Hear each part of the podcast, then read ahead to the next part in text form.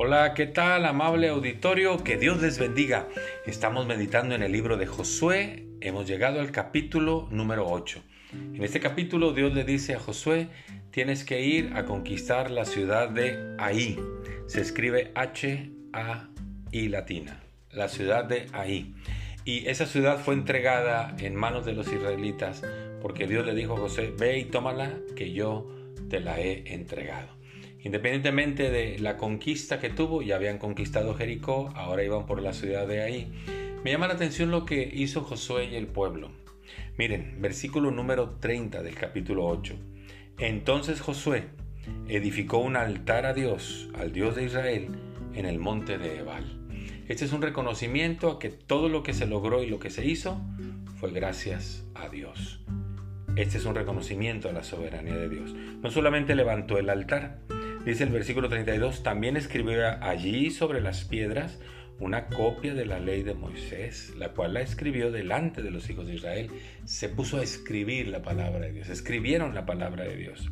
Luego dice el versículo 33 que todo Israel, con sus ancianos, sus oficiales, sus jueces, estaban de pie uno al uno y al otro lado del arca, en presencia de los sacerdotes, levitas, que llevaban el arca del pacto de Dios. ¿Para qué estaban ahí alineados todo el pueblo de Israel?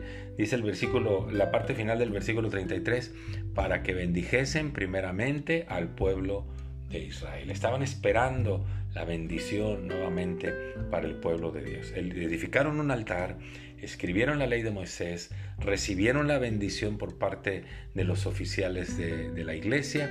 Y luego dice el versículo 34, después de esto leyó todas las palabras de la ley las bendiciones y las maldiciones conforme a todo lo que está escrito en la ley del Señor. ¿Y ante quién lo hizo?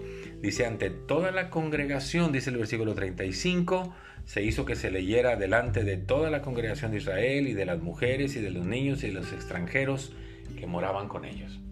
Un acto de reconocimiento a la soberanía de Dios. Este debería ser el quehacer de todo seguidor de Jesús. Reconocer que Dios es soberano, que no hay nadie por encima de Él, que todo lo que nos permite tener o lograr o perder, porque Él es soberano, porque Él quiere que así sucedan las cosas. Hace muchos años, el día de nuestra boda, mi esposa y yo, estuvo ahí cantando una eh, querida amiga nuestra, un canto que se llama Mi tributo. Ese canto dice que todo lo que somos, todo lo que tenemos, todo lo que logramos, tenemos que aprender a llevarlo a, los pies del Calvario, donde está Cristo.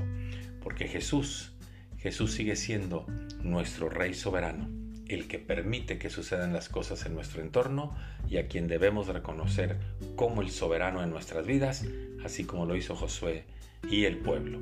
Muchas gracias, que Dios les bendiga, hasta pronto.